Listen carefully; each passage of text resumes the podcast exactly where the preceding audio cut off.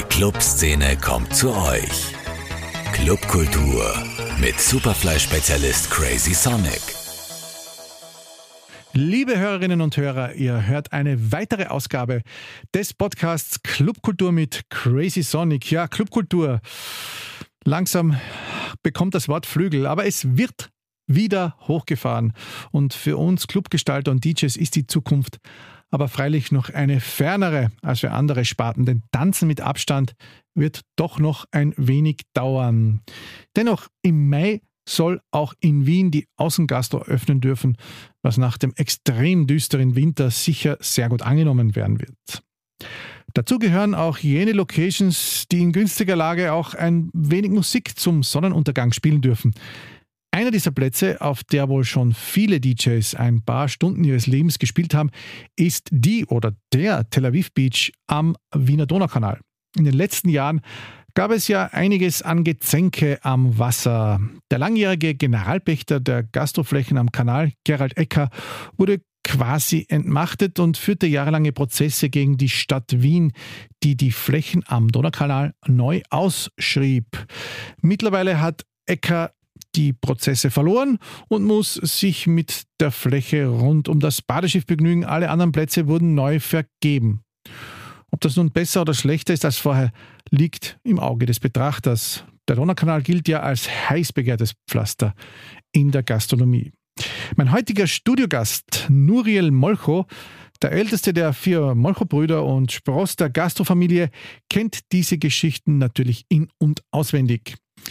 Der Tel Aviv Beach war davon unmittelbar betroffen, denn eine Zeit lang schwebte der Strandclub ja in Unsicherheit, ob und wie es weitergehen würde. Seit geraumer Zeit ist jetzt klar, es geht weiter und man kann endlich zum schon länger geplanten Umbau schreiten, der auch mit einer Namensänderung verbunden sein wird. Ab der nächsten Saison heißt der oder die Beach, jeder sagt sie anders, Neni am Wasser. Und es gibt vieles zu erzählen, denn Nurel ist schon lange am Szeneparkett unterwegs, reist gerne und viel, sammelt Kunst, fotografiert und hatte auch immer einen engen Bezug zu Wiens Clubszene. Seit einigen Jahren stellt er auch gemeinsam mit seiner Frau exklusive Hüte direkt und live am Naschmarkt her, die unter dem Namen Nomad auch von sehr bekannten Köpfen getragen werden. Dass er nicht alle kannte, ist eine der Anekdoten des heutigen Gesprächs. Nuriel, schön, dass du da bist. Danke, Rudi, freut mich auch sehr, da zu sein. Nuriel, aus welchem Augenwinkel verfolgst du eigentlich noch die Wiener Clubkultur? Momentan mit Sehnsucht. ich, ähm, also ich war ein großer Teil davon und wir haben ja auch zusammen sehr viele Veranstaltungen gemacht und es ist immer noch etwas, das ich sehr genieße. Ich gehe natürlich nicht mit der Frequenz aus wie damals, aber ab und zu, ich finde, es ist einfach ein Teil von mir und ich, ich liebe es, auszugehen, zu tanzen, Leute zu treffen und es, es fehlt mir. Du und deine Familie seid ja ein sehr erfolgreiches Unternehmen geboren. Ich habe das jetzt verfolgt. Ihr wart das immer schon, aber jetzt ist das ja schon richtig, richtig on top. Ich kann mich noch sehr gut an unsere ersten Begegnungen äh, damals erinnern im, im, im Muffing Flex Café auf der Couch, als du das erste Mal so eine kleine Zusammenarbeit ausloten wolltest, als die Tel Aviv Beach aufgesperrt hast. Äh, was sind denn deine Erinnerungen an damals? Ich erinnere mich erstens, wie nervös ich und mein Bruder waren, weil für uns das Flex immer das war die Ikone. Also das Flex am Dienstag, crazy, das war das beste Clubbing und wir haben uns erhofft, dass wir mit unserem neuen Projekt in Tel Aviv Beach mit euch irgendetwas machen könnten und wir wussten gar nicht, als wir an diesen Termin reingekommen sind, wie ihr auf uns reagieren würdet. Wir waren doch sehr jung und ich war sehr froh, dass du das wirklich auch so offen angenommen hast und dass wir wirklich über Jahre tolle, tolle Kooperationen gemacht haben zwischen dem Beach und zwischen Flex und es war, es war super, eine tolle Zusammenarbeit. Es waren wirklich unvergessliche Dienstage, vor allem wir haben ja das Warm-up damals gemacht und eine, ein, zwei Saisonen lang haben wir sogar geschafft, dass auch Leute wie dann der Guy Gerber zum Beispiel äh, hingekommen sind und die, die, die sich wahrscheinlich ein bisschen zu Hause gefühlt haben. Da Ja, genau. Guy Gerber, ich erinnere mich auch, Dennis Ferrer war auch dort. Es kamen immer wieder große Namen und das ist auch für sie schön, einmal ähm, ja, einfach vor dem, vor dem großen Gig unter Leuten zu sein, ähm, in der Sonne, beim tollen Sonnenuntergang war super. Ihr hattet ja mit Neni damals schon einen starken Brand, der natürlich immer stärker wurde. Und mit der Beach wolltet ihr ja auch dann mit, damals hieß es ja, glaube ich, Tel Aviv Beach 2010. Wolltet Genau. ihr an die, an, an die Stadt Tel Aviv erinnern natürlich. Was sind denn deine Bezüge zu dieser mittlerweile ja sehr hippen und modernen Stadt? Also, obwohl ich in Wien geboren bin, fühle ich mich als Israeli. Meine beiden Eltern sind aus Tel Aviv, meine ganze Familie lebt dort und natürlich ist der, der innerliche Bezug sehr stark. Ich finde, Tel Aviv ist eine innovative Stadt und wir wollten einen Teil dieses Flares nach Wien bringen. Das ist euch, glaube ich, auch wirklich gelungen. Und ähm, es war am Anfang ja dann auch möglich, da ein bisschen ähm, lauter zu sein, ein bisschen zu eskalieren, wie ich es immer gern sage. Da, da wurde dann immer ein bisschen umgebaut. Äh, Wir haben mal vorne gespielt, mal hinten. Ähm, leider sind jetzt die Zeiten ein bisschen vorbei. Woran liegt das, glaubst du, dass alles immer strenger wurde und somit auch immer die Sounds leiser gemacht wurden und jetzt sozusagen aus der ein bisschen ja, kleinen Minidisco ein doch eher ein, ein, ein Chill-Faktor geworden ist. Ich finde es eigentlich sehr schade. Ich glaube, man muss auf alle Rücksicht nehmen, aber man kann es nicht allen recht machen. Und das ist genau, was der Staat probiert hat. Ähm, bei jeder Beschwerde wurde wieder etwas verändert und natürlich wurde Rücksicht genommen auf alle Anrainer, aber hätte man irgendeinen Kompromiss finden können, dass wir einmal die Woche, zweimal die Woche oder auch nur einmal im Monat lauter spielen können, die Atmosphäre, die du dort unten schaffst, ist einfach eine andere, wenn die Musik was lauter ist. Und ich glaube, ein Mittelweg wäre schön gewesen, wo man uns gesagt hätte, macht's ab und zu was Großes, feiert es, aber seid dann den Rest der Zeit viel ruhiger, anstatt einfach abzudrehen. Und dann war immer dieses Rebellion. Natürlich, die Leute am Donaukanal wollen feiern und wenn wir nicht den Lärm machen, dann machen es die Nachbarn mit einfach mitgebrachten Soundsystemen und trotzdem liegen dann die Anzeigen bei uns. Also es war so ein Katz-und-Maus-Spiel, das wir bis immer noch nicht gelöst haben. Vor allem bei meinen letzten Gigs habe ich ja gemerkt, dass dann sogar die Monitorboxen so leise sind, dass man äh, sich selbst als DJ ein bisschen schwer tut. Man muss, das, man muss dann, um, um Übergänge hinzukriegen, ja fast über, über den Kopfhörer mixen. Und da hört ja auch mein Verständnis gegenüber allen Ruhe äh, Wünschen fast schon auf, weil oben fährt die Straße, man hört die Autos, der Donaukanal ist ja nicht gerade eine Seitenstraße und trotzdem, äh, man hört ja wirklich nichts. Also ich bin ja x-mal da oben vorbeigegangen, habe auch gegenüber gewohnt noch eine Zeit lang. Ähm, Wie erklärt man sich das? Gibt's da, ka- kann man da einen Dialog finden mit diesen besagten Nachbarn oder ist das jetzt schon so festgefahren, dass es heißt, gut, nein?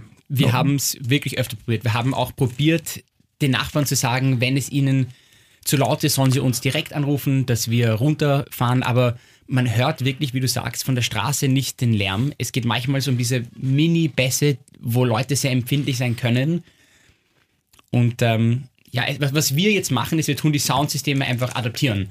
Wir tun jetzt neue Soundsysteme einbauen, die wie Laserstrahle die Musik viel fokussierter an die Leute bringen, mit viel mehr Lautsprechern, damit wir vor Ort lauter sein können, aber der Lärmpegel trotzdem nicht bis zu den Nachbarn gedrängt.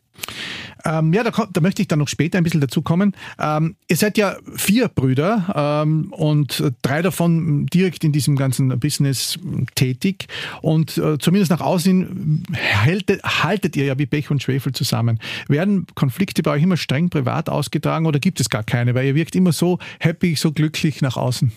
Sagen wir so, in der Familie als Brüder sind wir extrem harmonisch. Also wir lieben uns sehr, wir sind wirklich beste Freunde, wir verbringen sehr viel Zeit miteinander. In der Arbeit ist es natürlich anders. Da sind wir Geschäftspartner und da müssen wir auch manchmal unterscheiden, wann sind wir Brüder, wann sind wir Geschäftspartner, die auch Meinungsunterschiedenheiten haben dürfen. Und da gibt es sehr große Streite, würde ich jetzt sagen, wo sich jeder ausdrückt und jeder auch sagen soll, was ihnen am Herzen liegt, aber das wird ausdiskutiert und dann sind wir nach diesem Meeting wieder Brüder und lieben uns. Also es ist ähm, Nehmen und Geben. Ähm, stört es dich eigentlich, wenn du, wie zuletzt warst du ja auch äh, hin und wieder im Fernsehen zu sehen, ein bisschen zur Seitenblicke Gesellschaft gezählt wirst, ohne dass du das selbst ähm, forciert hast? Oder ist das durchaus hilfreich in dem Geschäft, in dem du dich jetzt äh, bewegst? Sagen wir so, ich, ich bin ein sehr öffentlicher Mensch, ich teile auch sehr viel von meinem Leben auf Instagram. Ich ähm, habe auch, ich mache ja das Branding und die PR für unsere gesamte Firma und mir war es immer wichtig, dass man auch ein Gesicht zum Unternehmen hat und dass wir bewusst öffentlicher sind, damit die Leute Neni, Tel Aviv Beach, unsere Produkte im Supermarkt nicht nur als irgendetwas wahrnehmen, sondern hey, das, sind, das ist diese Familie, das sind diese Menschen, die kann man kennenlernen, die sind freundlich, da gibt es einen viel persönlicheren Bezug. Also wir haben sehr bewusst gemacht, ähm, Und ob es jetzt direkt hilft im Sinne, ich weiß nicht, aber ich finde es ist sympathisch. Gibt es da auch Anfeindungen oder mh, habt ihr es geschafft mit eurer, ich sage mal, nicht unbedingt konfliktfreundlichen Art, äh, im Gegensatz vielleicht zu so polarisierenden Typen, wie ich das ab und an bin, äh, oder gibt es da manchmal Neider?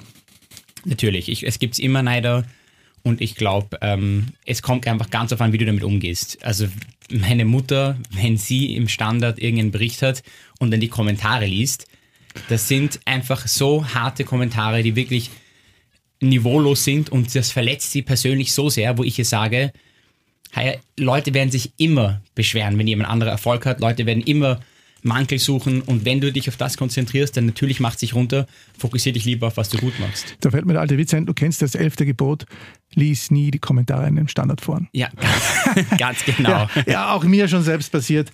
Ich war ja noch nicht so oft drinnen, aber egal was man sagt, es gibt immer eine Meute und man glaubt ja fast, dass es im Boulevard aller heute Österreich schlimmer ist, aber gerade dort, wo man sich denkt, das ist das Qualitätsmedium, sind die Kommentare oft viel bösartiger und man hat oft gar keine Ahnung, warum. Man, Ja. man, man wird irgendwie äh, angegriffen, ohne dass man selbst dazu beiträgt. Du hast ja selbst gesagt, du magst sehr viel Instagram-Stories. Mir fällt auf, du bist ja oder hast dich ja in den letzten Jahren zu einem Fotografen entwickelt äh, oder du hast das fotografische Auge. Ich nehme mal an, du hast dir das selbst beigebracht. Ganz genau. Also ich bin Autodidakt, was fast alles in meinem Leben angeht. Und mit der Fotografie hat sich diese Leidenschaft zu einem großen Teil meines Berufs entwickelt. Und mein Tipp an andere junge Fotografen da draußen ist einfach, traut euch, andere Fotografen anzusprechen und lernt direkt von denen. Und geht's mit und übt und fragt und so lernt man das. Also eigentlich, wenn man, ich schaue ab und an natürlich auf dein Instagram-Profil, es ist möglichst wenig Privates wirklich drinnen, wie, wie schaut deine Wohnung aus oder was weiß ich.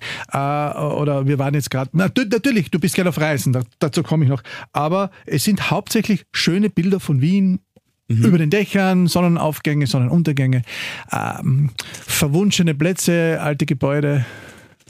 Genau, ich glaube, ähm, ich weiß nicht, ich habe am Anfang meinen Instagram-Account einfach benutzt, mein äh, artistisches Auge auszudrücken und Sachen zu zeigen, die ich schön finde und einen Teil meiner Kunst dort zu teilen. Und ich probiere in meinen Stories privater zu sein und in meinen Stories probiere ich wirklich Einblick in mein Leben zu geben, aber auf meinem Kanal fand ich es immer interessant, diese schönen Winkel von, von Städten zu zeigen. Ähm, du magst ja auch Hüte, ja? Genau. Äh, Nomads. Nomad modern, zusammen Nomad mit modern, meiner ganz lieben Frau Audrey. Genau, die ja, wenn man denn wieder darf, auch live hergestellt werden und man kann da zuschauen beim Neni Stammhaus. Ist das eine ist das ein Showroom oder ist das tatsächlich diese Mini-Manufaktur auch im Lockdown? Ja, es ist ein Mini-Atelier-Manufaktur. Wir machen jeden Hut maßgeschneidert. Der wird wirklich von Hand aus von mir und meiner Frau zusammen gemacht. Wenn das Restaurant offen hat, wir sind in einer Glasbox, man kann zuschauen. Und es ist ein wunderschönes altes Handwerk, das wir für uns neu erfunden haben. Ja, Hüte sind ja tatsächlich im letzten Jahrzehnt wieder en vogue geworden und es geht ja auch die Story um vom millionenschweren Fußballer, der begann seine Hüte zu tragen und so beigetragen hat, das Image zu, äh, in die Welt hinauszutragen. Stimmt das? Genau, genau. Das war eigentlich eine sehr witzige Geschichte. Da hatten wir einen Anruf von Red Bull und sie haben gesagt, ja, Norel, wir sitzen gerade mit Neymar und der wünscht sich zum Geburtstag einen Hut von dir. Und der muss aber am Samstag in Paris sein und der Anruf kam an einem Mittwoch. Und ich habe gesagt, tut mir leid, ich habe keine Ahnung, wer Neymar ist und einen Hut in so wenig Tagen zu machen, sorry. Und habe aufgelegt. Und ein Kellner stand neben mir und hat gesagt, no, sorry, hast du gerade Neymar gesagt? Und ich ja, ja, ich weiß nicht, ob irgendein Sänger oder ich weiß nicht was. Und sagt, mach mal Instagram auf und ich schaue und er hat einfach 100 Millionen Followers. Dann rufe ich zurück, sage, na, Neymar, habt ihr gesagt, Verzeihung, natürlich, natürlich. Und wir haben dann wirklich diesen Hut, wo wir meistens vier Wochen brauchen, innerhalb von zwei Tagen durchgearbeitet, gemacht und dann kam ein Chauffeur und hat den abgeholt und nach Paris gefahren mit dem Auto, weil da durfte nichts passieren.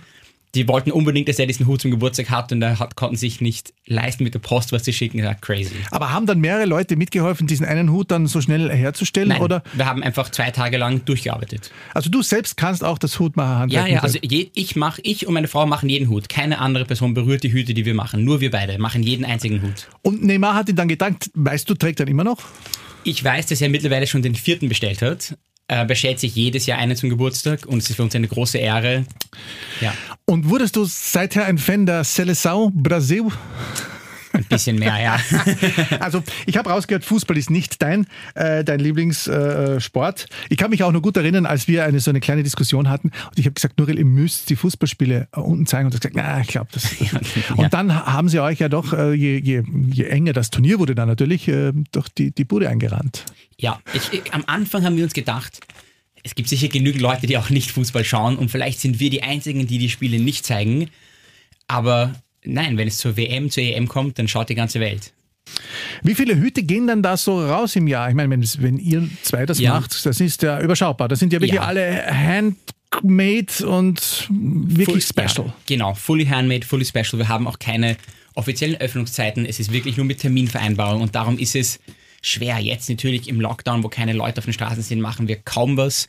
Dann tun wir eher für uns Hüte machen. Dann, wenn wir offen haben, ist wieder mehr. Aber es ist, es ist auch und soll auch ein Hobby, eine Leidenschaft und ein Passion-Projekt bleiben und nicht ähm, etwas, womit ich wirklich Geld verdienen kann, wovon ich auch leben könnte. Na gut, wenn Neymar ein paar Hüte abkauft, dann kann man zumindest ein bisschen schön Urlaub machen, oder? Ja, genau, genau. ähm, jetzt kam natürlich auch für euch der Lockdown. Ihr seid eine Gastrofamilie. Deine Mutter hat natürlich viele Kochbücher geschrieben. Das hilft natürlich auch.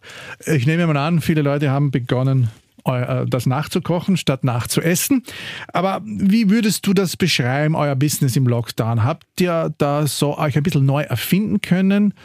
Ähm, und neue Projekte gestartet oder neue Ideen kreiert, sagen wir mal so? Auf jeden Fall. Also es war erstens für uns war es dann auf einmal so eine Erleichterung. Wir sind wirklich, wie du weißt, sehr schnell über die letzten zehn Jahre gewachsen und wir brauchten auch mal die Zeit durchzuatmen, uns das gesamte System, das ganze Unternehmen anzuschauen und zu schauen, wo können wir uns verbessern. Aber was wir gemacht haben, um nicht vergessen zu werden, wir haben sofort angefangen mit Live-Cooking-Videos. Meine Mutter hat jeden Tag live zum Mittag gekocht und Leute konnten zuschauen und wir wollten Leuten so einen Added Bonus geben. Und wir sind nur vom Verständnis her, wir haben eine Reach von ungefähr 300.000 Views in der Woche auf ähm, Neni Food, auf unser Instagram-Account. Während des Lockdowns, während diesen Live-Videos waren wir auf eineinhalb Millionen Impression, also Views in, in, in der Woche. Es, es hat so viele Menschen erreicht. Und dann haben wir auch in der Zeit das neue Kochbuch Wien bei Neni geschrieben. Ein Buch wirklich mit tollen, tollen Gastronomen aus Wien. Wir tun da zehn Persönlichkeiten aus Wien vorstellen, haben mit denen gemeinsam gekocht und ähm, ist eine, eine Hommage, eine Liebe an diese Stadt, in der wir leben. Wie gut ist eigentlich der Koch Nuriel Molcho? Ein Koch Nuriel Molcho ist eine Katastrophe. Aber ich, du kannst kochen. Ich, sagen wir so, ich koche nie. Ich, ah. weiß, ich weiß nicht einmal, ob ich es noch kann oder nicht, weil ich so viel mit Essen zu tun habe, dass wenn ich jetzt privat zu Hause bin, höre ich lieber Musik. Und ich finde es auch voll witzig, ich kenne viele DJs und wenn ich zu denen nach Hause gehe und frage, hören wir irgendwelche Musik oder legst du was auf, sagen sie, ich habe eigentlich kaum Musik zu Hause, ich koche sehr gerne. Das ist zum Beispiel der Ali Schwarz von Team Schwarz, ist ja. ein toller, toller Koch und das bei ihm, er hat eine Riesenküche, ist voll witzig. Ja. Das wurde aber auch erst in den letzten, er war ja früher auch ein bisschen wilder unterwegs und mhm. ich glaube, das letzte Jahrzehnt hat auch er dann so begonnen, ja. ein bisschen erdiger zu werden. Ja, auch Tiefschwarz, weil du das gerade erwähnst, haben ja auch einmal ähm, bei euch gespielt am Naschmarkt, das werde ich auch nicht vergessen, das war geplant eigentlich als größeres Fest und dann haben wir das an einem äh, unglaublich heißen Samstagnachmittag, auch mit einem Fußballspiel, Deutschland-Argentinien, genau. ich, Deutschland, ich, ich, ich, im Argentinien-T-Shirt, ein großer Fehler, weil alle gefragt haben, warum trägst du das Argentinien-T-Shirt? Ähm, ähm, obwohl ich ja, dann nicht gewusst habe, gesagt, ich habe ah, Verwandte in Argentinien, was auch stimmt. Und das war am Anfang schwierig, aber dann wurde es tatsächlich voll am Nachmittag und da haben dann viele Leute getanzt. Das blieb aber allerdings bei diesem einen Fest.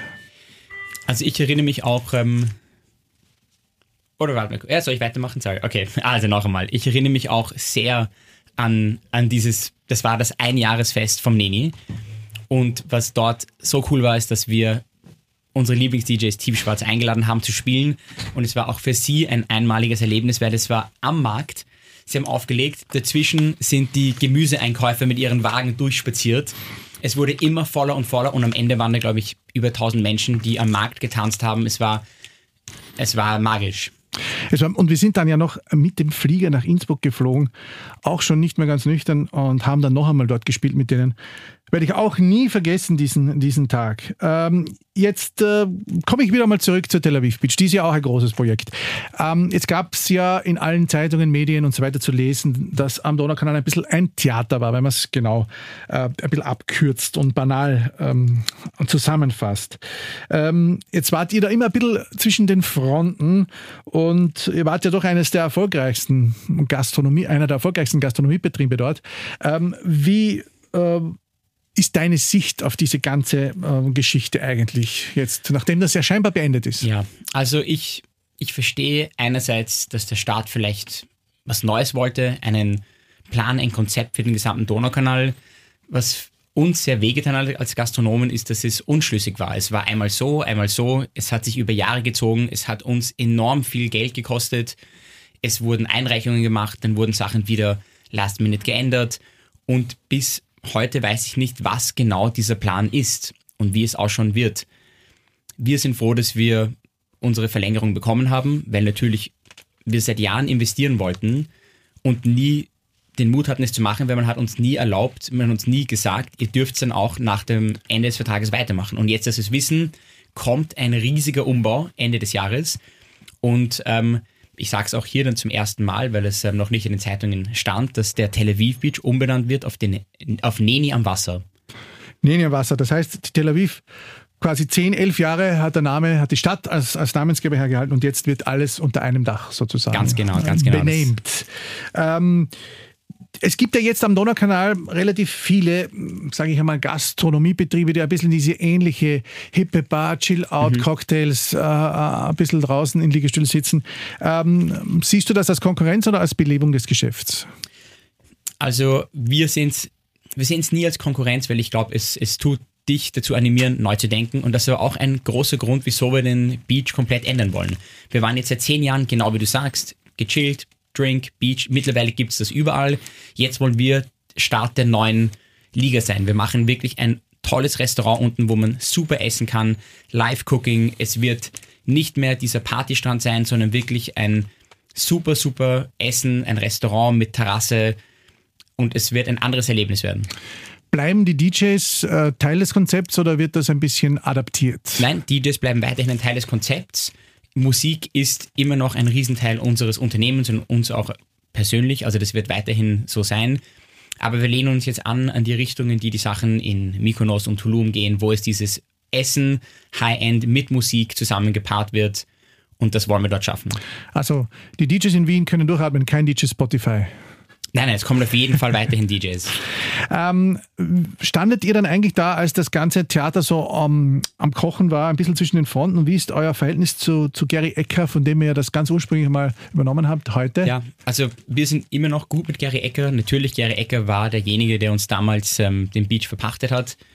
Und wir haben auch immer ein offenes Dialog mit ihm geführt wir haben da wirklich keine Seiten genommen, weil wir gedacht haben, wer immer der nächste Mieter sein wird oder der, der nächste Verpächter, wir hoffen, dass es uns gibt und darum waren wir mit allen nett und ich glaube, der Gary Ecker ist ein Visionär, was er damals vor 20 Jahren dort gestartet hat. Der Donaukanal wäre nicht, was er heute ist, ohne ihn und ähm, da muss man ihm auch seinen Lob geben. Ja, es ist äh, sehr kompliziert gewesen. Irgendwann begannen dann alle zu streiten.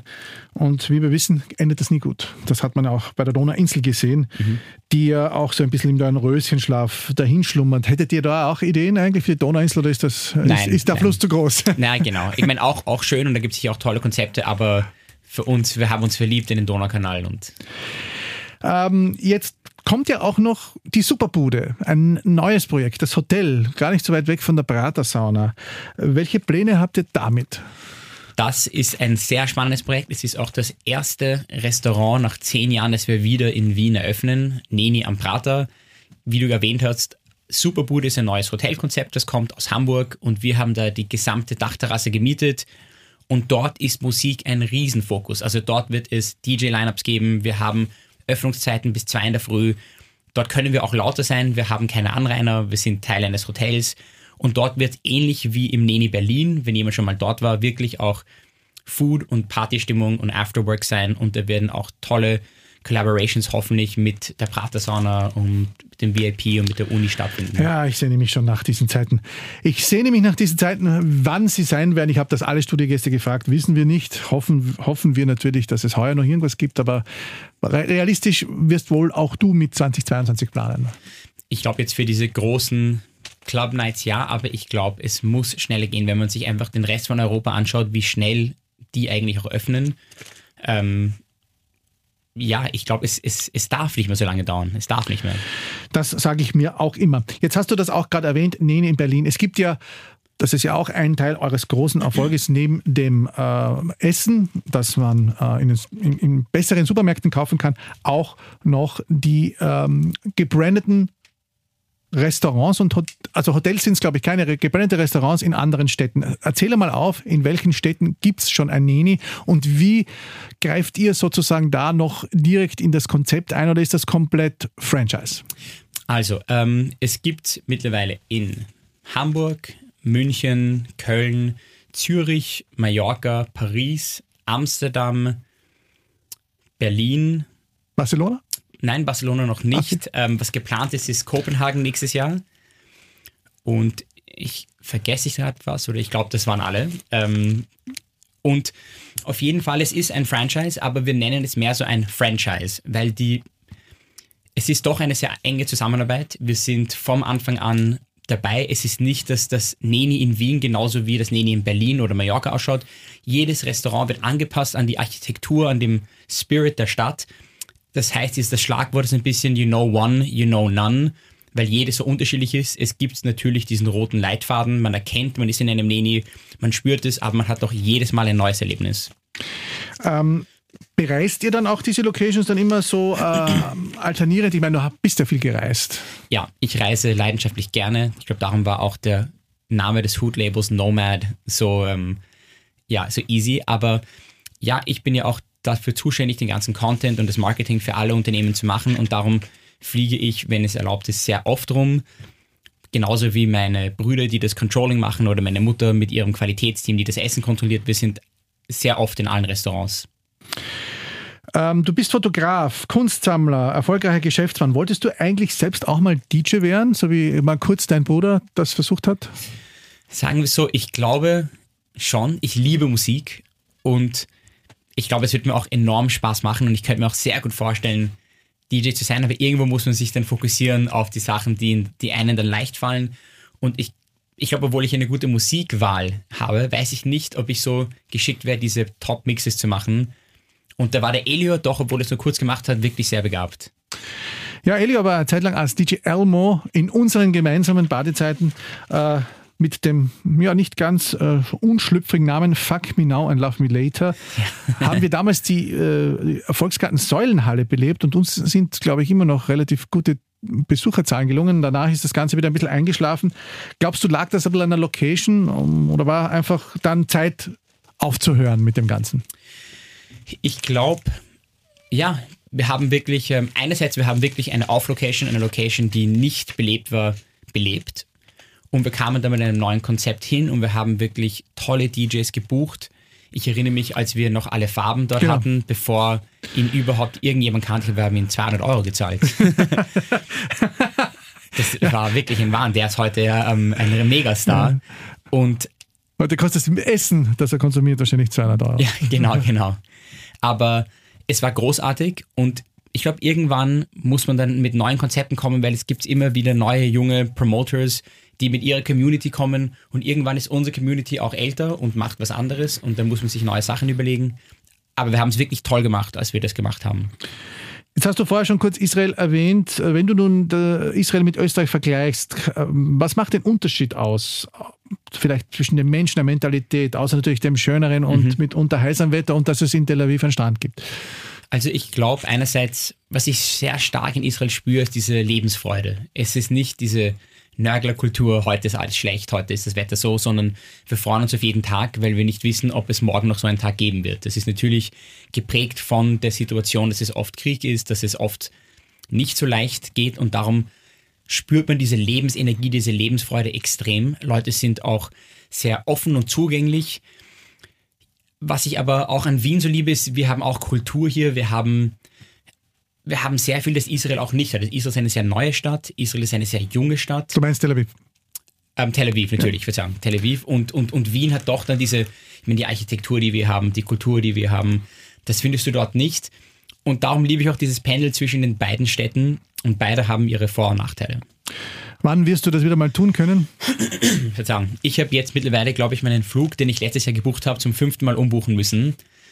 Ich weiß es nicht. Ich weiß, dass die Impfungen extrem schnell gehen. Meine gesamte Familie, alle Freunde sind schon geimpft dort und das Leben geht eigentlich dort ziemlich normal weiter. Also kann es nicht mehr so lange dauern. Ich hoffe, dieses Jahr. Da bleibt noch die Schlussfrage. Was sind deine Zukunftspläne für dieses neue, schwierige Jahrzehnt, wenn wir jetzt da das Jahr 2020 schon weglassen? Du hast ja unglaublich viel gemacht im Jahrzehnt davor, ähm, von, von der Flex Couch weg. Was könnte Nuriel Molcho noch so treiben?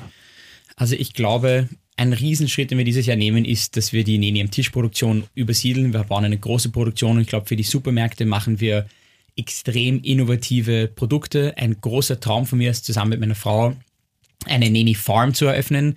Also wirklich eine Landwirtschaft, wo wir auf höchstem Niveau Bio, Demeter, regenerativ Gemüse anbauen und das dann auch in die Lokale bringen, dass wir dort eine Welt schaffen, wo man Neni auch leben kann, wo man von Farm to Table, von der Erde bis zum Tisch alles wirklich lebt und das wird der nächste große, das wird das nächste große Kapitel sein für mich, also diese vom, vom Clubmensch zum Bauern. Das ist ein sehr sympathischer Ansatz. Vielen lieben Dank, Nuriel, für deine Zeit, dass du hier bei mir warst. Äh, danke euch auch fürs Zuhören. Und wenn es euch gefallen hat, dann schreibt uns auch gern an unseren Sender, folgt uns auf Spotify und auf allen gängigen Plattformen und bleibt vor allem gesund in diesen schwierigen Zeiten. Wir hören uns in zwei Wochen wieder. Danke, Nuriel, noch einmal. Danke, Rudi. Und bis zum nächsten Mal. Clubkultur mit Crazy Sonic. Zum Nachhören als Podcast auf superfly.fm.